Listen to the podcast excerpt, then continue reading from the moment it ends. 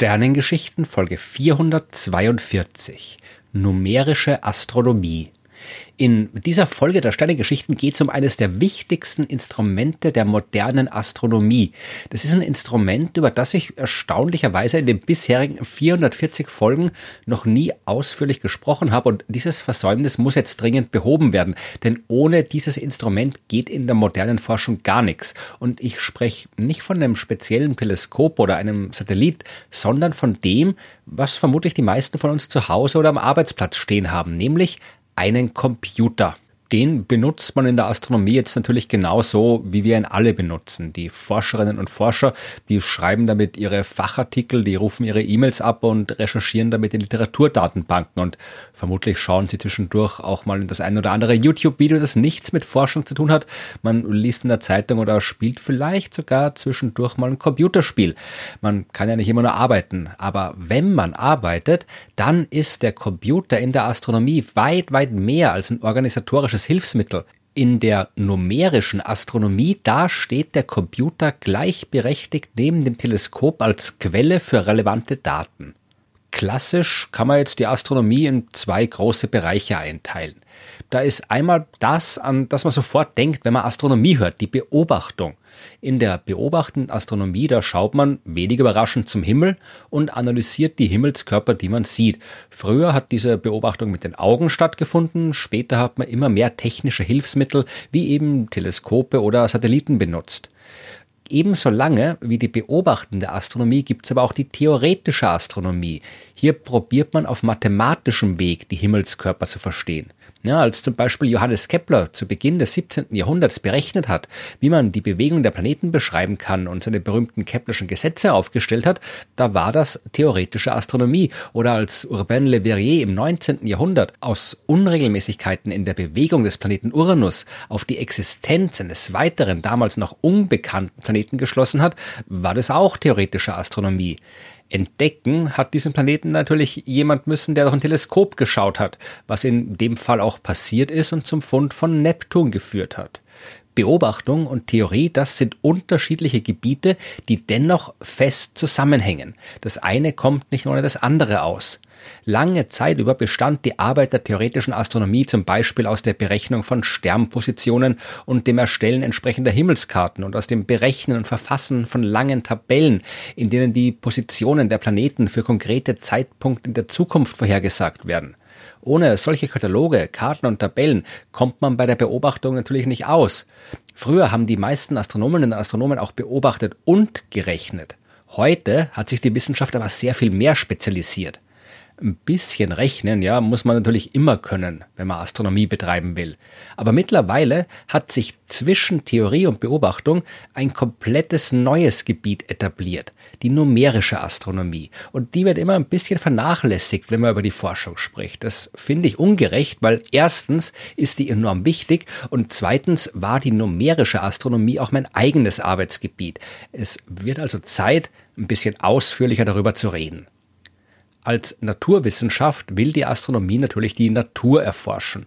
Es geht darum herauszufinden, was da draußen im Universum tatsächlich und real passiert. Die Forschung der Astronomie muss sich also immer an echten Beobachtungsdaten orientieren man kann sich nicht einfach irgendwas ausdenken, oder anders gesagt, man kann sich schon was ausdenken, ja. Das muss man dann aber auf die richtige Weise tun, so dass es als vernünftige wissenschaftliche Hypothese durchgeht.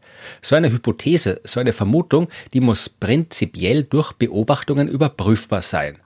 Manche Dinge lassen sich in der Astronomie aber nur sehr schwer überprüfen und manche lassen sich so gut wie gar nicht beobachten. Und genau hier kommt die numerische Astronomie ins Spiel. Nehmen wir eine ganz klassische Frage. Man hat durch Beobachtung einen Asteroid entdeckt und will jetzt wissen, wo der in Zukunft hinfliegt. Und man will vor allem wissen, ob er irgendwann mit der Erde kollidiert. Aus den Beobachtungsdaten kann man jetzt natürlich seine Umlaufbahn um die Sonne berechnen.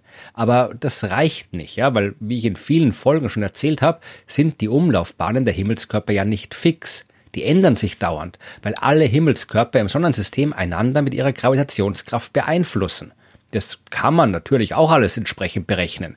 Zumindest im Prinzip, ja. In der Praxis wird das sehr schnell sehr kompliziert, weil wenn sich die Positionen der Himmelskörper ändern, dann ändert sich auch die Stärke der Anziehungskraft, die sie ausüben. Und dadurch ändern sich die Positionen, wodurch sich die Anziehungskraft wieder ändert und so weiter, bis in die Unendlichkeit.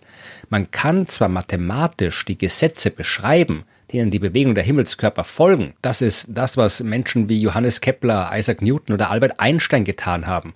Man kann diese Gleichungen dann aber nicht mehr exakt lösen.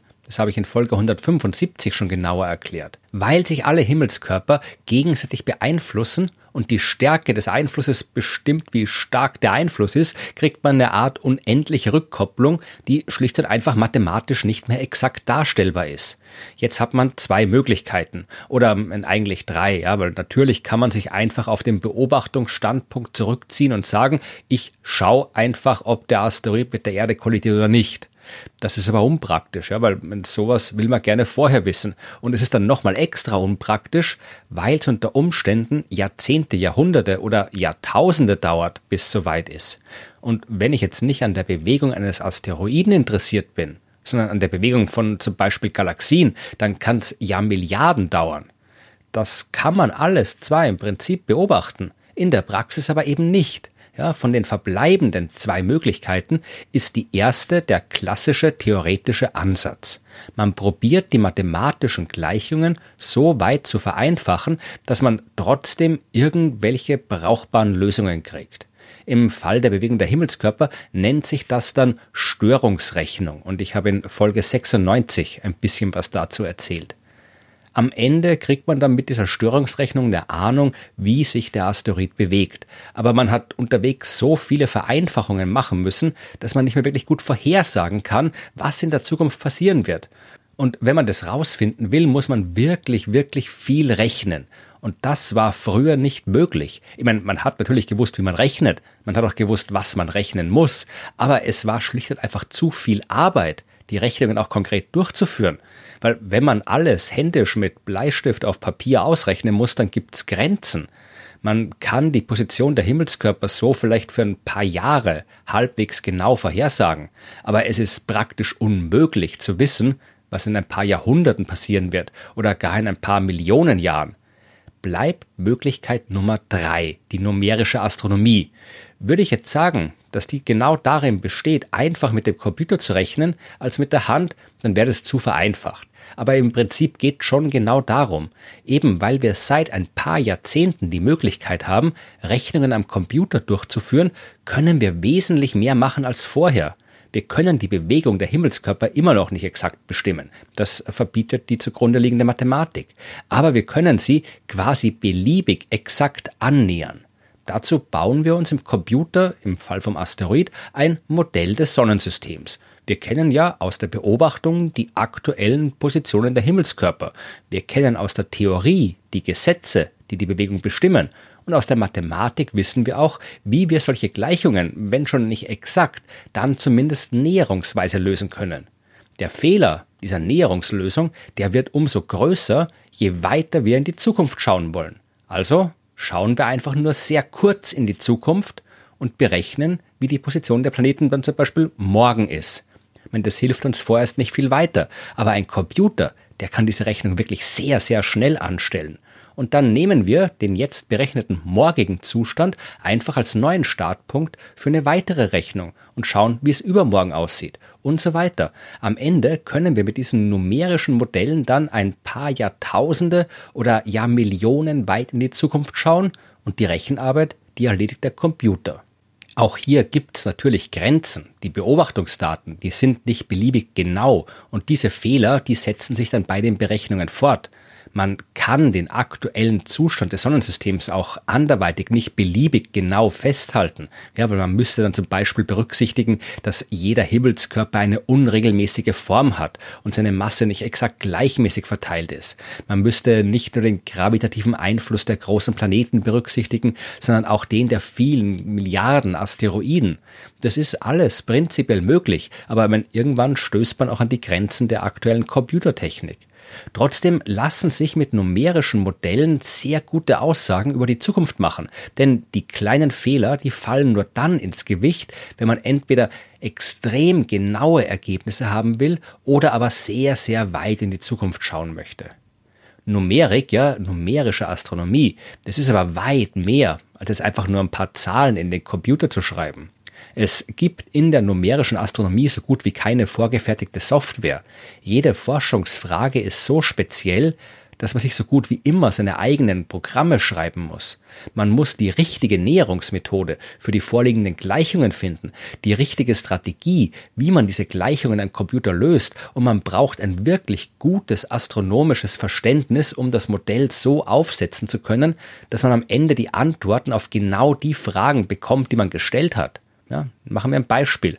Wenn ich wissen will, wie sich die Asteroiden in der Nähe der Erde bewegen, wie muss ich dann den Zeitschritt der Simulation wählen, also den Sprung in die Zukunft, den ich bei jedem Berechnungsschritt mache? Bei meiner Erklärung vorhin habe ich gesagt, wir schauen einen Tag in die Zukunft, ja, aber das war jetzt rein willkürlich. Das muss man immer auf das Problem abstimmen. Und im Fall der erdnahen Asteroiden muss ich mir zum Beispiel überlegen, was mit Merkur und was mit Neptun ist. Neptun, der braucht 165 Jahre für eine Runde um die Sonne. Merkur dagegen nur 88 Tage und ein erdnaher Asteroid, der braucht ungefähr ein Jahr. Wenn ich jetzt eine Million Jahre in die Zukunft schauen will und einen Zeitschritt von einem Tag wähle, dann sind 365 mal eine Million gravitative Wechselwirkung zwischen allen beteiligten Himmelskörpern auszurechnen. Das kann einen Computer schnell an seine Grenzen bringen. Man, man hat ja auch in der Wissenschaft nicht immer beliebig viel Geld zur Verfügung, um bessere Geräte zu kaufen. Also sollten wir vielleicht einen größeren Zeitschritt nehmen, ein halbes Jahr. Ja, dann brauchen wir nur eine halbe Million Rechenschritte. Wir würden aber dann den Merkur in der Simulation verlieren. Weil wenn ich den Zustand des Sonnensystems nur alle knapp 183 Tage, das ist ein halbes Jahr, wenn ich also nur alle 183 Tage hinschaue auf Sonnensystem in meiner Simulation, der Merkur aber in 88 Tagen schon einmal um die Sonne rum ist, ja, dann kann ich seine Bewegung in der Simulation nicht mehr auflösen. Jetzt ist der Merkur ein recht kleiner Planet mit recht geringer Masse. Sein gravitativer Einfluss ist ebenfalls gering und man kann sich überlegen, ob das Ergebnis der Simulation signifikant ungenau wird, wenn ich ihn einfach weglasse. Das muss man natürlich testen, ja, und mit den eigenen Ansprüchen an die von der Simulation gewünschten Antworten abstimmen. In manchen Fällen wird man den Merkur ignorieren können, in manchen dagegen nicht. Mit dem Neptun hat man umgekehrt ein ähnliches Problem. Wenn man jetzt zum Beispiel feststellt, dass man den Merkur braucht, wird man den Zeitschritt zum Beispiel auf höchstens circa zehn Tage setzen können, um noch gute Ergebnisse zu kriegen, weil sonst fällt mir der Merkur raus. Man bräuchte dann aber auf jeden Fall mindestens 6022 Rechenschritte, damit man einen kompletten Umlauf des Neptun simulieren kann weil das ist eben die Zeit, die der Neptun für eine Runde braucht. Ja? Äh, wenn ich jetzt wirklich wissen will, wie der Einfluss des Neptuns ist, dann reicht mir aber ein einziger Umlauf nicht. Ja? Da brauche ich vielleicht ein paar zehntausend Umläufe oder noch mehr und entsprechend viele Rechenschritte. Also muss man sich überlegen, ob man den Neptun rauswerfen kann oder nicht.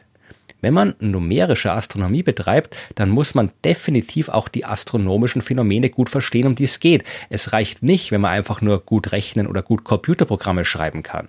Und die Numerik, die spielt jetzt nicht nur bei der Bewegung der Himmelskörper eine Rolle, die braucht man überall. Zum Beispiel, wenn wir Sterne verstehen wollen. Auch da können wir ja nicht direkt reinschauen. Auch hier müssen wir Computersimulationen und Beobachtungsdaten kombinieren. Und auch hier müssen wir wissen, wie und was wir rechnen sollen. Reicht für den Fall, den wir haben, vielleicht ein zweidimensionales Modell des Sterns aus? Oder müssen wir die ganzen wirbelnden und strömenden Gasmassen dreidimensional simulieren? Was müssen wir alles simulieren, damit wir am Ende Vorhersagen über die Auswirkungen an der Oberfläche des Sterns machen können? Ja, weil das ist das Einzige, was wir mit Beobachtungen sehen können. Ja, und so weiter. Ohne Numerik geht's nicht. Als man 2015 die Entdeckung der ersten Gravitationsquellen bekannt gegeben hat, da hat man verkündet, man hat die Auswirkungen der Kollisionen zweier schwarzer Löcher gemessen. Ja, das war ja auch richtig, ja, aber es war nicht die ganze Geschichte. Die entsprechenden Gravitationswellen, die waren absurd schwach. Und das Messgerät, das war absurd groß, mehrere Kilometer lang. Und deswegen war es auch extrem empfindlich. Das hat alles gemessen, ja. Jede kleinste Erschütterung in der Umgebung, jeden Menschen, der vorbeigelaufen ist, jedes Auto, das irgendwo vorbeigefahren ist. Wie will man jetzt in all diesem Datenrauschen die schwachen Gravitationswellen von zwei kollidierenden schwarzen Löchern finden? Ja, das geht nur, wenn man ganz genau weiß, wonach man sucht. Und woher weiß man ganz genau, was passiert, wenn zwei schwarze Löcher kollidieren? Haben wir auch noch nicht beobachtet davor. Ja, das weiß man, weil zuvor sehr viele Wissenschaftlerinnen und Wissenschaftler sehr viel Arbeitszeit damit verbracht haben, neue numerische mathematische Methoden zu entwickeln, wie man die Kollision von schwarzen Löchern am Computer berechnen und die dabei entstehenden Gravitationswellen vorhersagen kann. Ohne Numerik hätte es diese Entdeckung nicht gegeben. In der Astronomie geht es natürlich immer noch um Sterne, Planeten und Galaxien, aber wir stehen schon längst nicht mehr nur Nacht für Nacht im Teleskop und schauen in den Himmel. Das ist weiterhin wichtig, aber ohne das Universum im Computer wüssten wir heute längst nicht so viel über das Universum da draußen.